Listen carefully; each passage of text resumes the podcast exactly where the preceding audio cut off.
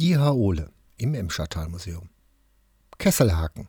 Gebrauchsgegenstand und Symbol von Karl Brandt. Was ein Haol ist, können die wenigsten Herner wissen. Man kann auch Hohl schreiben. Haole sind jene einfache Kesselhaken, aus Eisen geschmiedet, woran über den offenen Herdfeuern die Kochtöpfe, Pfannen und Kessel hingen. Die Zähne an der rechten Langseite dienten dazu, den Haken höher oder niedriger zu stellen. Je nachdem, ob ein großer oder kleiner Topf tiefer oder höher über den Feuer angehängt werden sollte. Bei einem kleinen Herdfeuer wurde der Haken eben verlängert. In dem alten Kamin in der Schlossküche des Emschertal-Museums hängen mehrere solcher Haole, darunter auch technisch weiterentwickelte, bei denen man die Haken in entsprechenden Höhen mit einer Handkurbel verstellen konnte. Aber diese Haole stammen meistens erst aus dem Anfang des vorigen Jahrhunderts.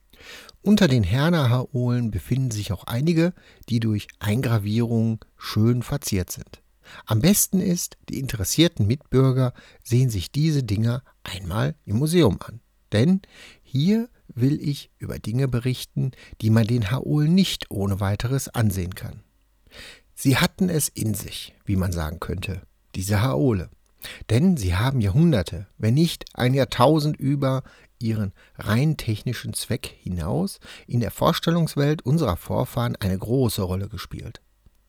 Was ich darüber in Erfahrung bringen konnte, soll hier dargelegt werden.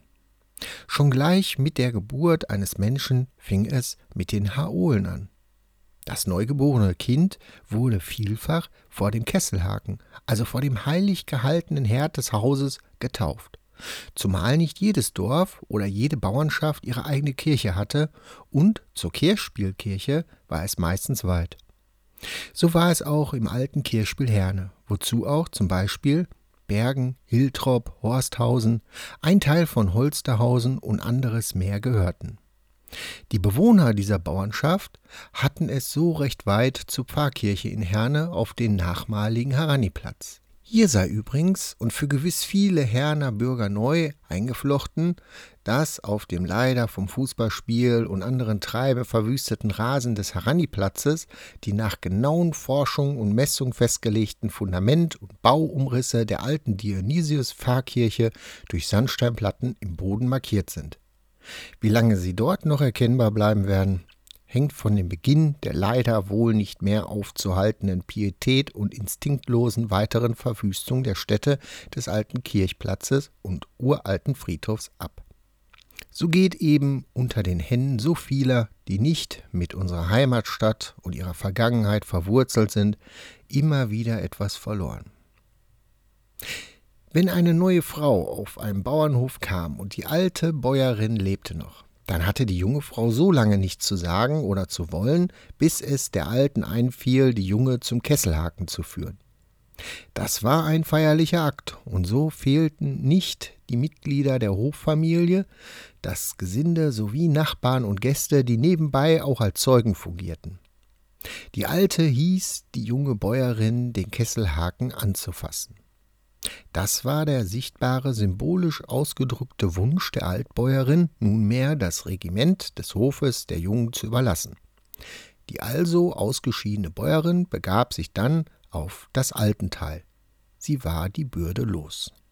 Es ist überliefert, dass noch im vorigen Jahrhundert auch bei uns in Herne die sogenannten Grenzgänge unter Teilnahme des Hofesvorstände stattfanden.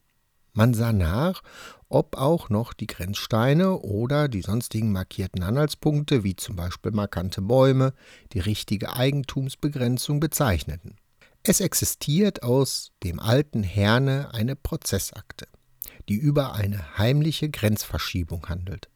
So mitten in einer stockdunklen Nacht einen Grenzstein um zwei oder mehr Meter zu verschieben, kam früher häufiger und wohl überall vor.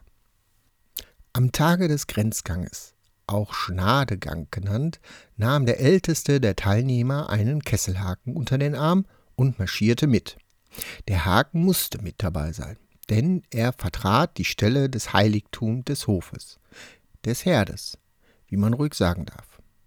Damit wurde auch die Wichtigkeit und Heiligkeit dieses Ganges sowie die Wahrhaftigkeit, der sich jeder Teilnehmer angesichts des Kesselhakens zu befleißigen hatte, hervorgehoben. Natürlich war solch ein Grenzgang beschwerlich und langwierig.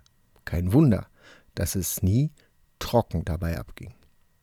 Es fehlten also nicht die beliebten Brandweinfläschchen. Die Chronisten schweigen schamhaft darüber, dass oft gegen Ende des Ganges von den Teilnehmern die genauen Grenzen nicht mehr ausgemacht werden konnten. Aber was tat es? Es wurde dann eben ein weiterer Tag zur Fortsetzung des Grenzganges fortgesetzt. Man hatte eben mehr Zeit und daher weit mehr vom Leben als wir gehetzten Atomzeit Zeitgenossen heute. Bei dieser Gelegenheit sei eingeschaltet, dass man zu den Grenzgängen bisweilen ältere Jungen, vor allem die künftigen Hofeserben, mitnahm. Diesen zeigte man eindringlich die besonders wichtigen Grenzsteine und verpasste ihnen eine saftige Ohrfeige so, dass sie auf den Grenzstein fielen. Die einfache Denk- und Handlungsweise jener Zeit unterstellte, dass die Jungen nun nie vergessen würden, wo der bewusste Grenzstein stand. Nun wieder zu unseren Haolen. Ihre Bedeutung im Volksbewusstsein beweist auch die Tatsache, dass flüchtende Verbrecher zunächst unantastbar waren, wenn es ihnen gelang, in einen Bauernhof zu flüchten und hier den Haol anzufassen. Kein Rechtswahrer hätte es gewagt, den Verbrecher, selbst wenn er unter Mordverdacht stand, zu verhaften. Mit dem Anfassen des Haols hatte er für einige Tage die Gastfreundschaft des Hofes erworben. Aber danach musste er fort, wobei die Häscher sich draußen aufpassten, wenn er den Hof verließ. Meistens werden sie ihn dann erwischt haben, und das wohl mit Recht. Das alles lässt sich über die so simpel als Gebrauchsgegenstand erscheinenden Haole oder Kesselhaken erzählen. Es erhebt sich aber die Frage, woher die symbolische Heiligkeit dieser Gebrauchsgegenstände ihren Ursprung hat. Nun, es wurde oben schon angedeutet, dass es eigentlich um den Herd geht und dass im alten heidnischen Volksglauben die Herdstelle als Sitz der Hausgötter angesehen wurde. Das Christentum sah ganz einfach und natürlich den Herd als die wärmende und lebenerhaltende Mitte des Hauses und der Familie an. Von daher waren Herd und Herdfeuer heilig. Die Bedeutung und Heiligkeit des Herdes übertrug sich somit auf die Kesselhaken, zum all diese angefasst und fortgetragen werden konnten. Nun geht hin, liebe Bürger, geht ins Museum und betrachtet die Kesselhaken und durchdenkt, was auch symbolisch darin hing.